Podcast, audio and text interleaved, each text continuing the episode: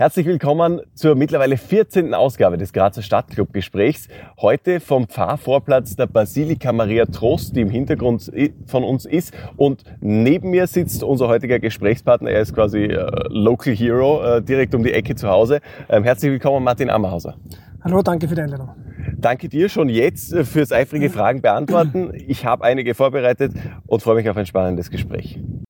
GAK, der Grazer Stadtclub. Ich habe im Vorfeld überlegt, ob ich dich als äh, Legende jetzt bezeichnen soll, gleich im Vorfeld. Ich habe mich dann dagegen entschieden, war mir aber total unsicher, weil auf deiner Habenseite stehen ein paar hundert Spiele für den GRK, steht der Meistertitel, äh, stehen Cupsiege. Ähm, hätte ich dich als Legende bezeichnen sollen? Ich habe noch nie gegoogelt, was eine Legende ist. Ähm, wahrscheinlich ein bisschen älter als, als, als andere aktive Kicker. Ähm, von dem her würde es passen, aber Legende, glaube ich, hat immer damit was zu tun, dass man Besonderes erreicht hat. Und ähm, ich weiß nicht, wie, wie besonders die Sachen waren, die, die ich für den GRK leisten habe dürfen. Ähm, aber da gibt es sicher noch mehr, die, die sich das noch mehr verdienen. Was waren denn so die, die Erfolge, auf die du ganz persönlich am, am meisten stolz bist in deiner Karriere?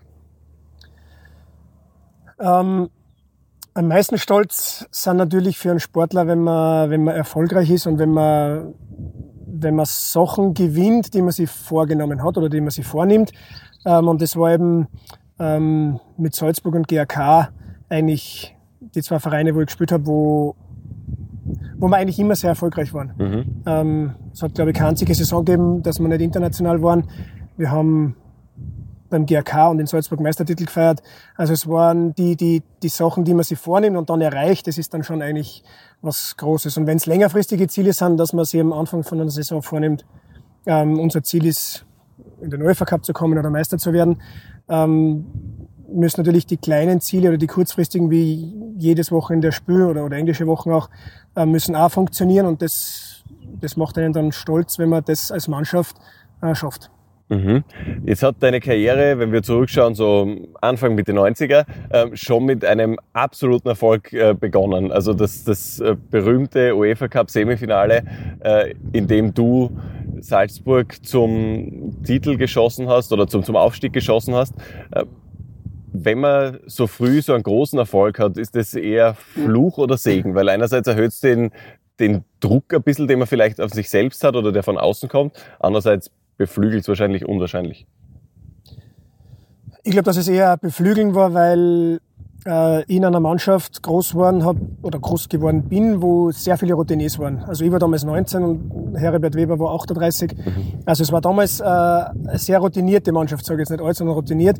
Und sie haben eigentlich auf mich, auf, auf den, der eigentlich mit 19 ähm, in, ein in, in System eingeworfen worden ist, äh, von Anfang zu funktionieren, haben sie mir eigentlich sehr viel unterstützt. Also es war mhm. eigentlich für mich sehr leicht. Und es war so, dass ich also auch von den Meisterschaftsspielen in den, in den ersten vier Runden getroffen habe. Mhm. Und das, da meine ich gedacht, boah, das Profi sein ist eigentlich ganz lässig, das ist eigentlich super, weil das ist immer ein Gefühl und jedes Wochenende gewinnt man und es war eine Euphorie. Ähm, also ich habe es bis jetzt nicht bereut, dass es eigentlich so früh schon mit 19 funktioniert hat. Wie lange hat diese Euphorie angehalten? Wann war dann so der, der erste Moment, wo man sich gedacht hat, oh, okay, es ist doch nicht alles Eitelwonne am Profi sein? Oder gab es den ähm, Moment nie? Na schon, den gab schon. Natürlich hat man als, als junger Spieler noch nicht die, die Konstanz wie, wie ein älterer Spieler, auf gewisse Situationen sich vorzubereiten. Da glaubt man, das geht alles auf einer Welle. Ähm, aber der Einbruch war dann, sagen wir mal, in dem Herbst bald einmal nach fünf, sechs Runden, weil wir international gespielt haben.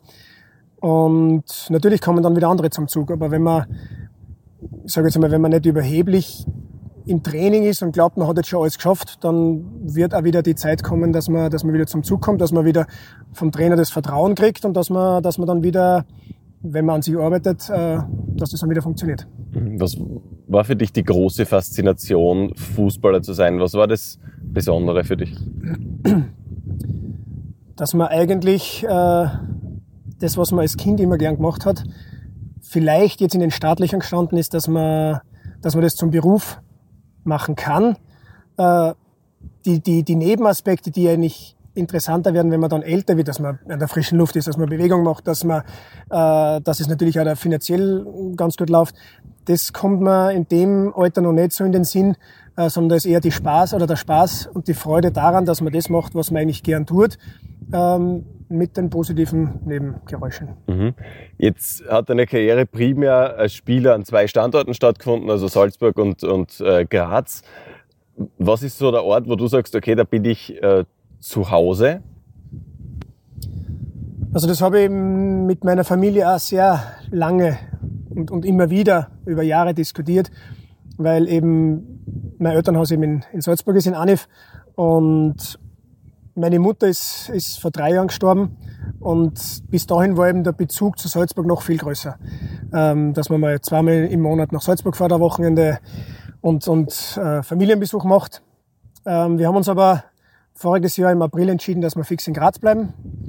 Ähm, und deswegen würde ich auch sagen, dass die, das Zuhause und die Heimat jetzt Graz ist. Ohne irgendwie geschwollen zu sein, dass man dort, wo das Herz ist, ist man zu Hause und das ist die Heimat. Das, ich bin jetzt da in Graz und das ist die Heimat. Mhm. Und äh, Graz eben äh, im, im, immer im roten Graz zu Hause gewesen, sozusagen immer beim GRK, ähm, auch ver verankert als Spieler und auch als, als Co-Trainer später. Ähm, wenn du so an deine GRK-Karriere zurückdenkst, die so irgendwann Mitte der 90er angefangen hat, bis 2007 mit Unterbrechungen gedauert hat, oder 2009, also relativ lange auf alle Fälle. Ähm, wie hat sich der Verein aus deiner Sicht im Laufe dieser Zeit verändert und was waren so die größten Höhepunkte? Ähm, also einer oder der erste große Höhepunkt war, wie im Jänner 95 zum GRK gekommen bin. Trainer war da Hans-Ulrich Tomale. Und wir sind in dem Jahr aufgestiegen in die erste Liga. Ähm, das war eigentlich schon der, ein super Erfolg, weil es eben in Salzburg nicht mehr funktioniert hat. Da waren eben dann sehr arrivierte Spieler schon bei Salzburg. Da war es für mich eben dann doch sehr schwer zu spielen. Aufstieg und war dann noch bis Sommer 96, also ein Jahr in der ersten Liga. Hat super funktioniert alles. Also das war mein Highlight. Ähm, die Entwicklung vom Verein selber ist, ist kann man ganz schwer. Da muss man, glaube ich, Stunden diskutieren. Mhm. Ähm, die Entwicklung äh, ist, wenn man, wenn man jetzt einmal denkt, bis 2004, bis zum Meistertitel, äh, immer, immer sehr gut. Immer UEFA Cup, immer zweiter, dritter, vierter, eben 2004 dann erster. Mhm ähm, waren eigentlich sehr viele Höhen. Und nach dem Abstieg und den Konkursen, ähm, so wie, es denn, wie die letzten fünf Jahre das passiert ist, ähm, war es eben auch ein, ein Wahnsinnsweg, dass man das wieder so geht und, und dass verschiedene Leute das, das Vertrauen bekommen, dass man längerfristig arbeiten kann. Und da sieht man, wo, wozu man fähig sein kann, wenn man Vertrauen hat. Und ähm, ich glaube, für Graz ist es super, wenn wieder zwei Vereine mal ganz oben sind. Mhm.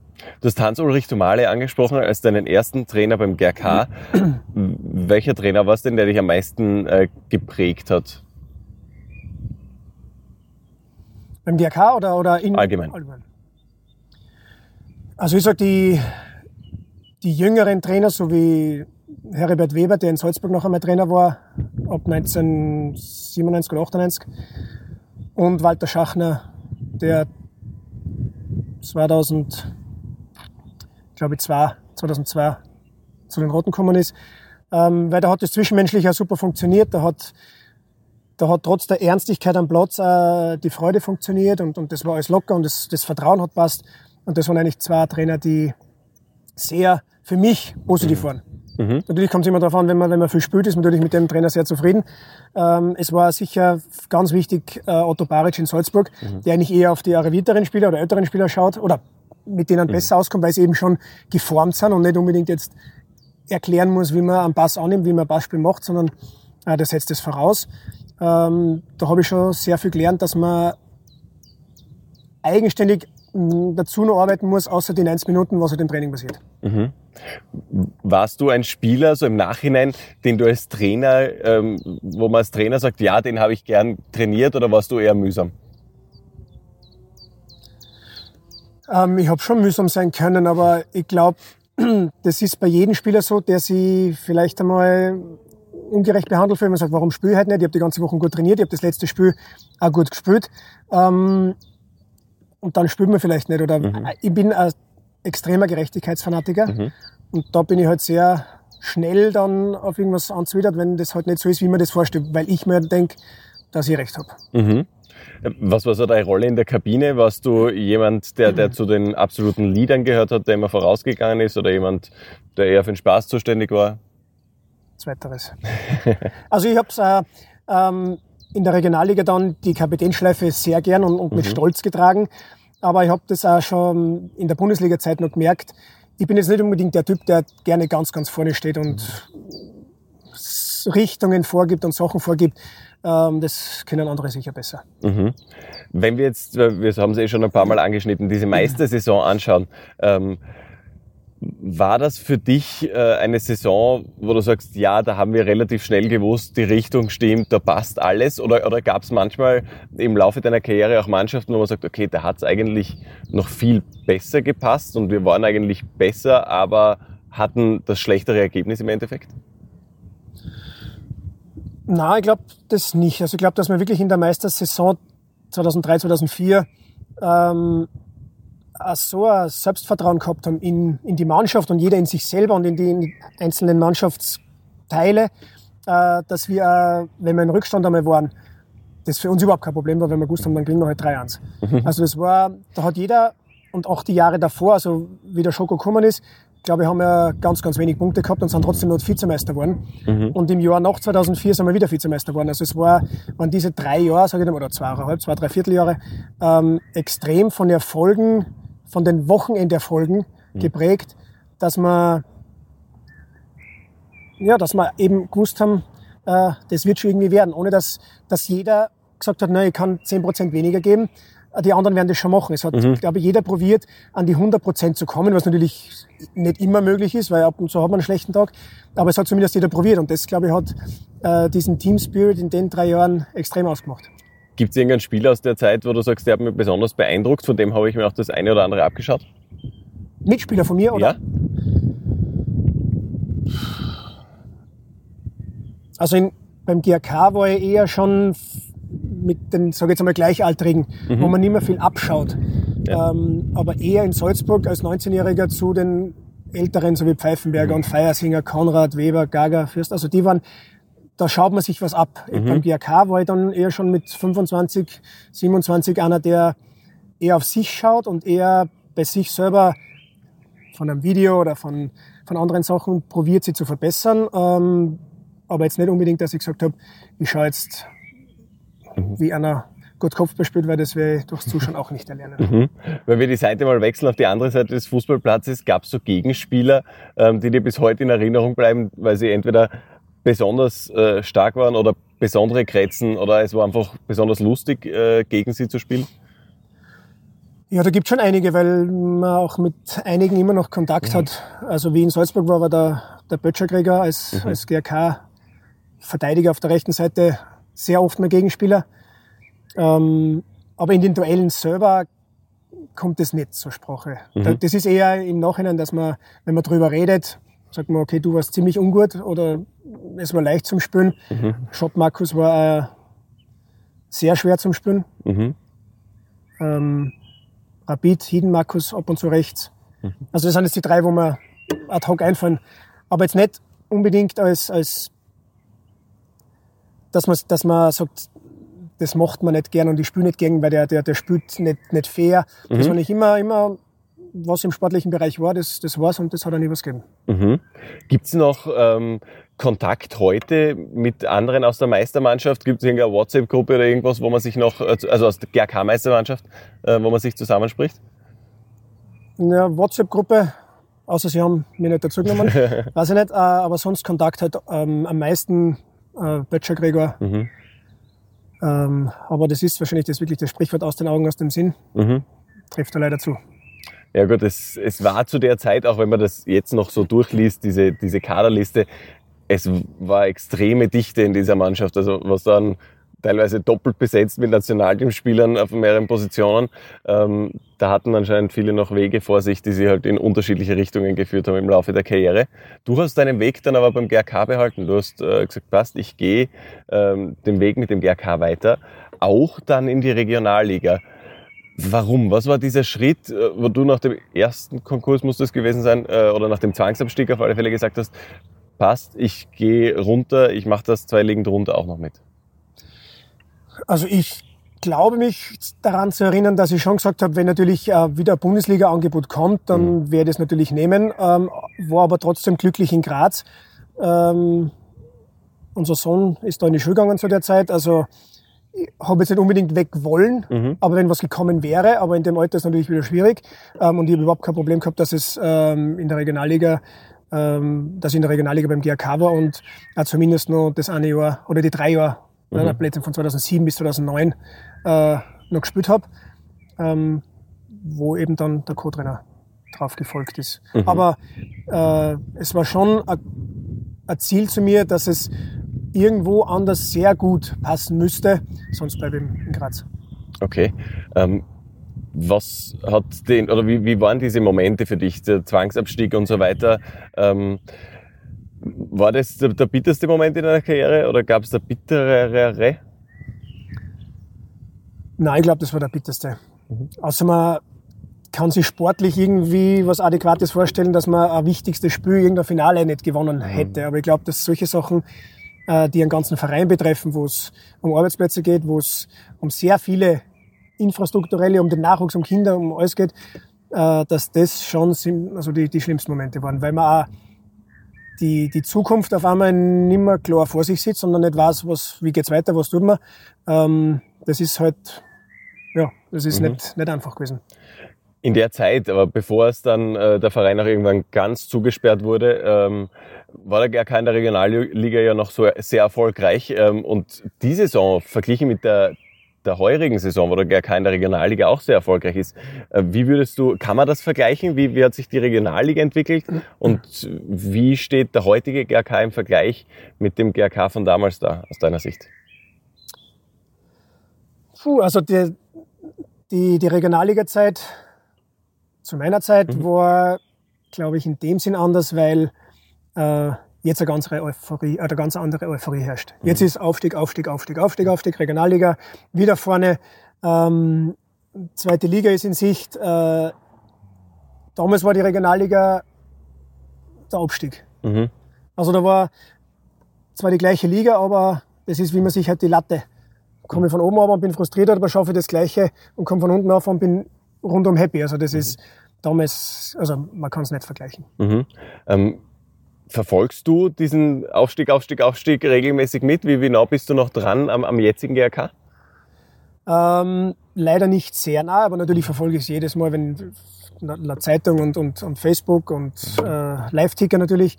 Ähm, das letzte Mal habe ich den DRK gesehen, glaube ich, beim Freundschaftsspiel gegen Salzburg, wenn das sein kann. Und wir uns, glaube ich, gesehen. Ja, also wir haben es Ja. gesehen, ja, gerade kann. Ähm, aber sonst leider noch nicht. Okay.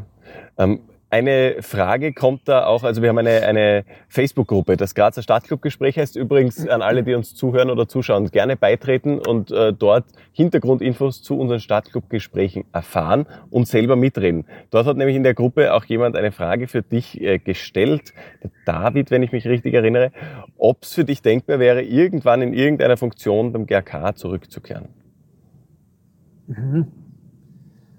Also ich muss dazu sagen, dass ich jetzt äh, seit vier Jahren, viereinhalb Jahre LAZ in, Leiter in Weiz bin. Ähm, macht mir sehr viel Spaß und habe eigentlich mit dem Gedanken mich noch nicht gespielt, irgendwann wieder in welcher Funktion auch immer beim Verein oder Club dabei zu sein. Aber natürlich ist es immer so, dass man natürlich viele Leute kennt und, und man auch nicht immer nur telefoniert, wenn es um, um, um berufliche Sachen geht, sondern auch vielleicht um andere. Ähm, und wenn dann mal das Thema aufgegriffen wird, natürlich gerne. Also gesprächsbereit immer. Alles klar. Du hast es angesprochen, äh, LAZ Weiz, ähm, ein Aspekt, aber entscheidende Frage, die sich wahrscheinlich der eine oder andere stellt, so im Gesamten. Was macht Martin Ammerhauser jetzt gerade? Wo stehst du in deinem Leben? Was tut sich so? Wie schaut dein Tag aus? Ähm, also bei mir ist das LAZ in Weiz, äh, ich sage jetzt einmal, ein Fulltime-Job, obwohl wir nur einmal am Tag trainieren. Mhm. Aber es gibt halt sehr viele andere Sachen, die man auch planen muss, weil es geht um halb acht in der Früh los mit den Gesprächen schon am Telefon und ähm, weil immer irgendwelche anderen, ich sage jetzt nicht Probleme, aber Sachen sind, die man halt ausdiskutieren muss, das mit Eltern reden, mit den Schulkooperationen, mit den Direktoren, ähm, mit Auswärtsfahrten, zu, wenn man irgendwo hinfährt, äh, zu koordinieren. Also es, es wird mir nicht fad. Mhm. Und äh, LAZ, du wohnst in Maria Trost, da, da gleich um die Ecke und dein, dein Leben spielt sich hier ab. Ähm, inwieweit bist du jemand, der sich dann auch abseits des Berufes äh, noch mit Fußball äh, beschäftigt? Bist du jemand, der dann auch noch am Abend zu Hause auf der Couch sitzt und sagt, ja, jetzt gebe ich mir, weiß ich nicht, Europa League Quali, dritte Runde irgendwer gegen irgendwen oder eher dann besser Fußball nur ausgewählt? Oder gar nicht? Na, gar nicht stimmt nicht. Also ich schaue mir schon sehr, sehr gern und sehr viele Spiele an. Aber ich bin eher auch äh, so am Wochenende mehr, dass ich sage, äh, zweite Liga, erste Liga, ab und zu die deutsche Bundesliga. Ähm, nicht jedes Wochenende, Mhm. aber nicht so selten. Mhm. Zu deiner Zeit war es, glaube ich, äh, Profi sein noch eine Spur angenehmer. Das, äh, ohne selbst Profi gewesen zu sein oder zu sein, äh, vermute ich das. Damals Zeiten ohne Social Media und so weiter. Ähm, heute wird doch alles verfolgt. Man wird, äh, überall ist eine Handykamera in der Nähe. Ähm, ist das eine Entwicklung, die du auch so, so ähnlich interpretierst wie ich, also ähnlich negativ entwickelst äh, oder interpretierst? Oder ist es eh gut, weil das damit für mehr Professionalität sorgt? Also das Letztere stimmt einmal sicher, ähm, weil man natürlich, wenn man das Telefon oder jedes, jede Kamera irgendwo, ähm, kann man halt sehr selten einen Schritt machen, dass man, äh, dass man schon sehr genau aufpassen muss, was man redet, was man sagt, wie man ein Interview gibt, was, äh, was wichtige Sachen sind, natürlich auch, wie man sich in der Öffentlichkeit benimmt. Ähm, und das war sicher zu unserer Zeit einfacher, weil man halt mh, belanglose Sachen einmal sagen hat können, ohne dass man geschaut hat, ob man jetzt aufgenommen wird oder nicht. Mhm. Jetzt ist die Professionalisierung im Fußball sowieso ähm, sehr, sehr ähm, stark fortschreitend. Die Trainerteams werden immer größer, schauen schon aus, als wären sie bald eigene Mannschaft sozusagen. Ähm, es gibt immer mehr Experten, immer mehr Analysten. Äh, eine gute Entwicklung aus deiner Sicht oder eher nicht?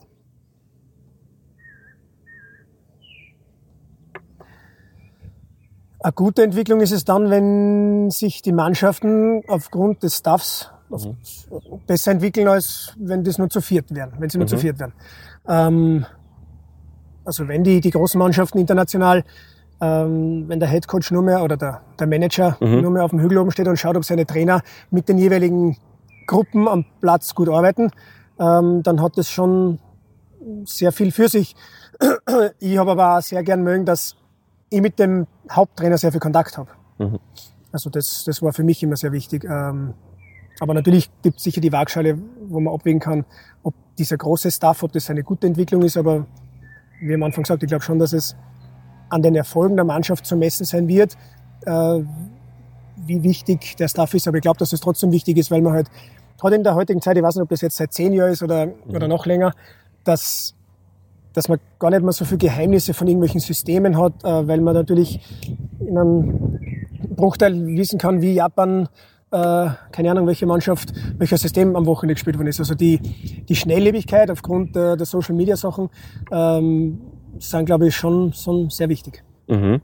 Ähm, jetzt ist eine weitere Entwicklung oder eine Kritik, die es immer wieder mal gibt, dass äh, jung, junge Kicker, ähm, die irgendwo in, in Ausbildungszentren und so weiter sind oder aus Akademien kommen, alle zu einem ähnlichen Spielertyp ähm, herange heranerzogen werden. Ähm, siehst du das auch so? Ähm, ist das ein kritischer Punkt? Geht Individualität flöten bei uns? Äh, Das ist ein guter Punkt, weil das diskutieren wir LAZ-Trainer auch sehr oft. Also bei uns im LAZ oder bei jedem LAZ ist ja so, dass das keine Mannschaft ist, sondern wir trainieren individuell mit den Spielern aus der Region die sind aber trotzdem bei einem Training in der Woche und sind trotzdem am Wochenende bei einer Mannschaft beim, beim Verein.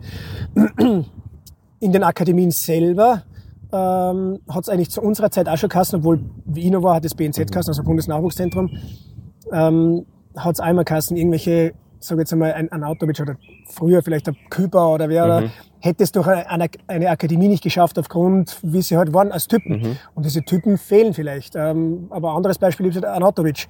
Ähm, ich weiß jetzt gar nicht, wo der, in, in welchen leistungsunteren Stufen, dass der nicht war oder war von, von Akademien und, und LAZ. Ähm, aber solche Typen braucht man auch in der Mannschaft, weil ich sage, wenn, wenn, wenn so Stereotypen oder alle gleiche Typen sind, äh, dann, dann ist man erstens leicht auszurechnen.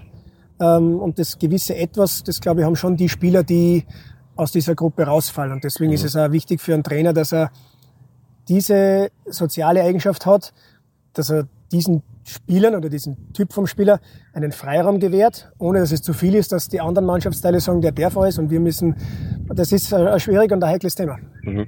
Ein Thema, was die Entwicklung des Fußballs auch mitgebracht hat, ist immer mehr Athletik, auch immer mehr Körperlichkeit. Ähm, wärst du heute mit deiner Spielweise noch gefragt? Ähm, wärst, könntest du, wenn, vorausgesetzt du wärst noch in dem Alter, wo du es auch wolltest, ähm, wärst du noch Bundesliga tauglich? Erste oder zweite Bundesliga? Oh, machen wir erste. Keine Ahnung, ich weiß es nicht. Ähm, ich bin voriges Jahr war mein Freund der Hütter zu Besuch mhm. in Graz und da sind wir essen gegangen und der hat gesagt, dass die, die Auswahlkriterien oder die, die, die Sichtungs- oder Scouting-Vorgaben äh, sind, da war er noch in Bern, fast zu 90 Prozent auf Schnelligkeit, auf, mhm. auf, Spieler, die gewissen Speed haben. Wobei man natürlich sagt, in, in den Regionen, wo er ist, äh, kann man auch davon ausgehen, dass sie technisch und taktisch sehr gut geschult sind. Ähm, aber nachdem die Schnelligkeit äh, sehr schnell oder sehr rapide mhm. nach vorn kommt, dass es immer wichtiger wird, ähm, habe ich mir schon sehr schwer dann, weil war in Salzburg auch immer der langsamste. Echt? Ich, ich, ich habe die ja schnell in Erinnerung, aber vielleicht täusche ich mich. Die Flanken, ja, Flanken, genau. Also ich habe ich hab, also das, das Bild von dir ist du am linken Flügel, Vollgas äh, und dann Flanke.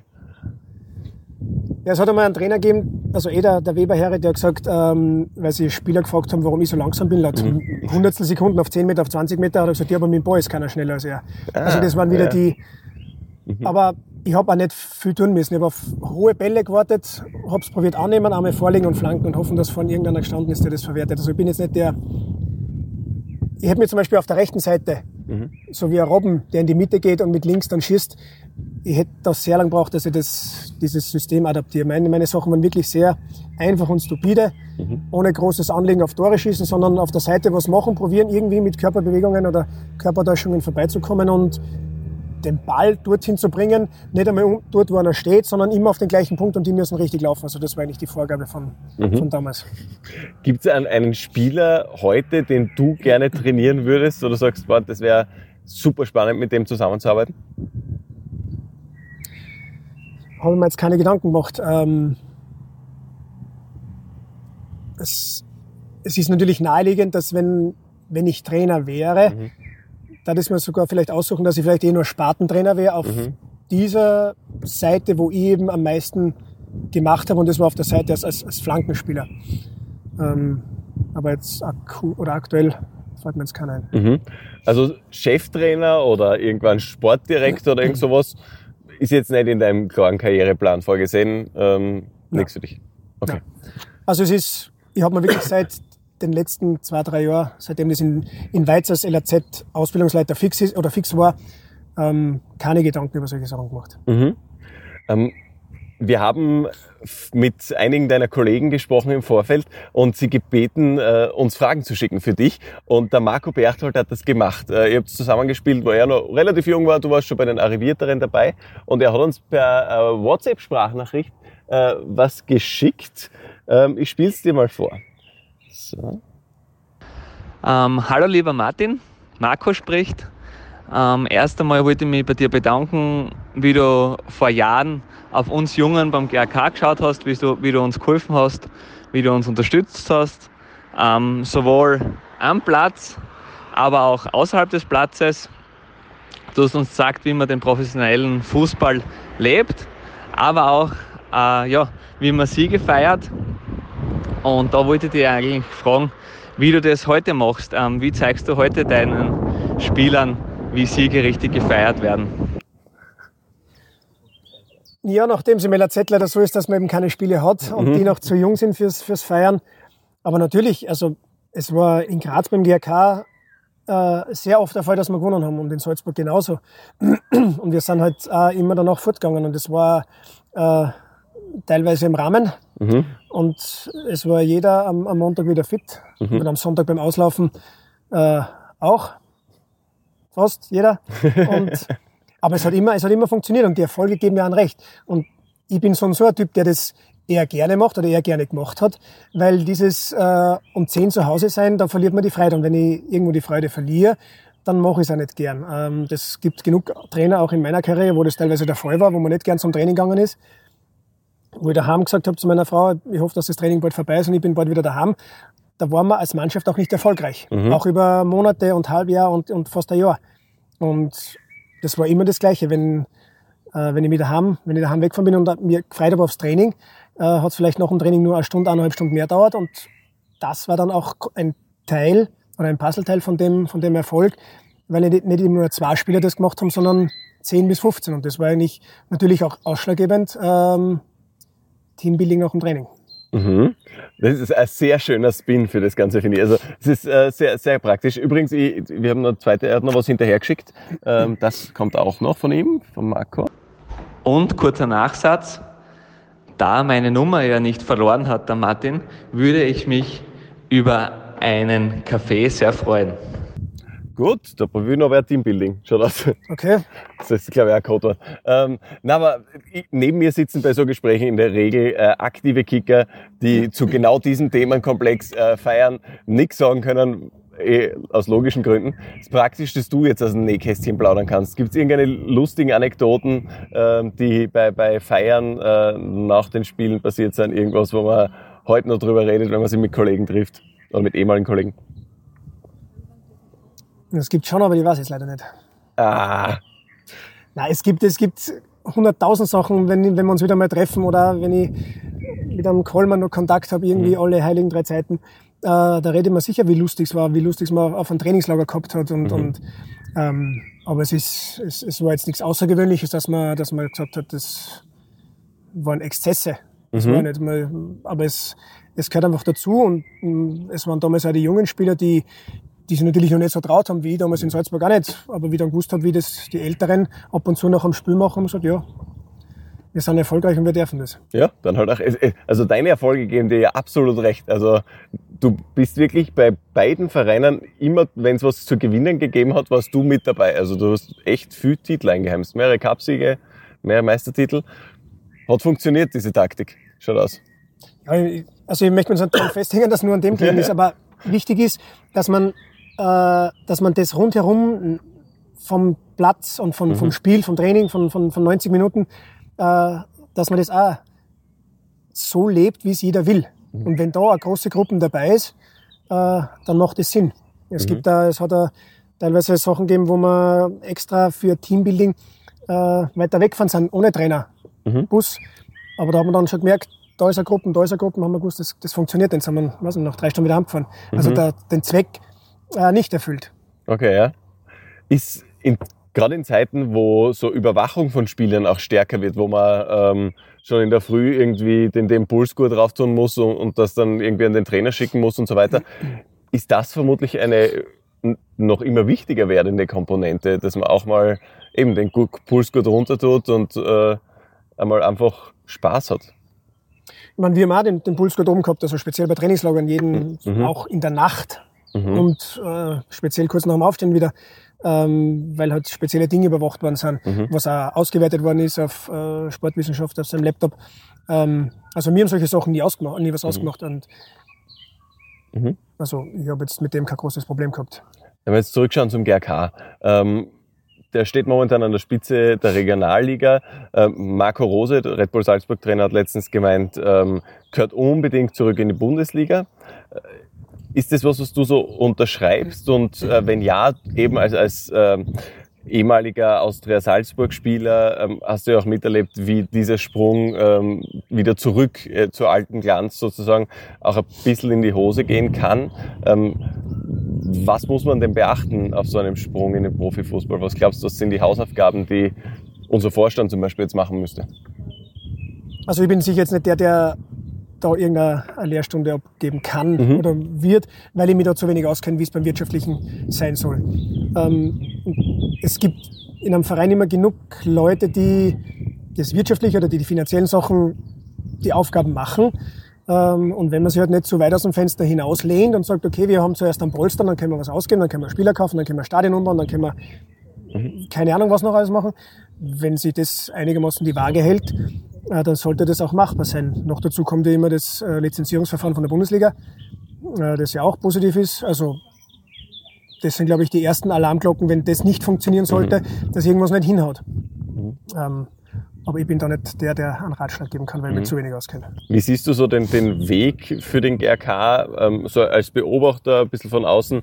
Ähm, wie lang dauert es, bis diese Vision irgendwann wieder zurück in der Bundesliga Realität wird? Äh, wie viele Jahre wird es jetzt in, entweder noch in der dritten Liga oder hoffentlich in der zweiten Liga dauern, bis man da wieder durch raufkommt?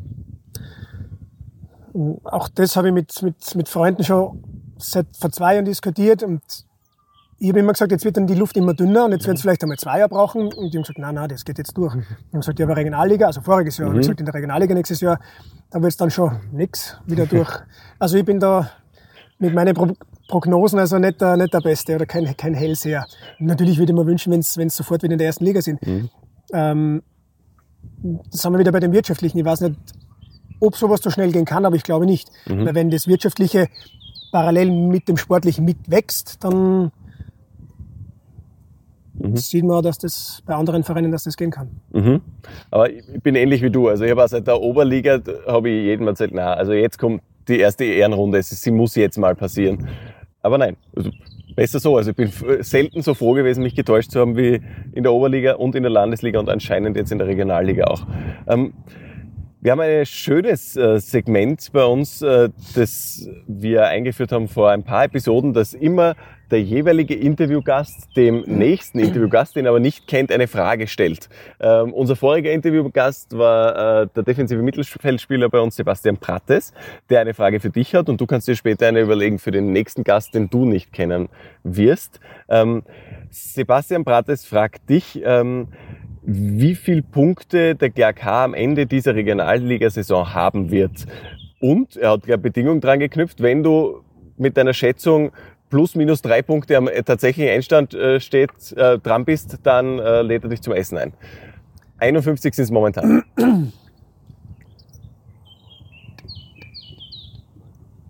Neun Partien haben wir noch, okay. –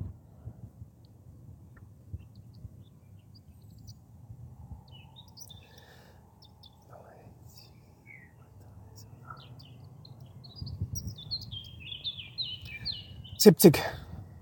Hätte ich auch getippt. Ja, 70. Ja, spa- spannend. Wir, wir schauen, wir, wir lösen am Ende der Regionalliga-Saison auf und möglicherweise äh, kriegst du dann ein Essen vom Sebastian Prates. Auch nicht unpraktisch. Ja.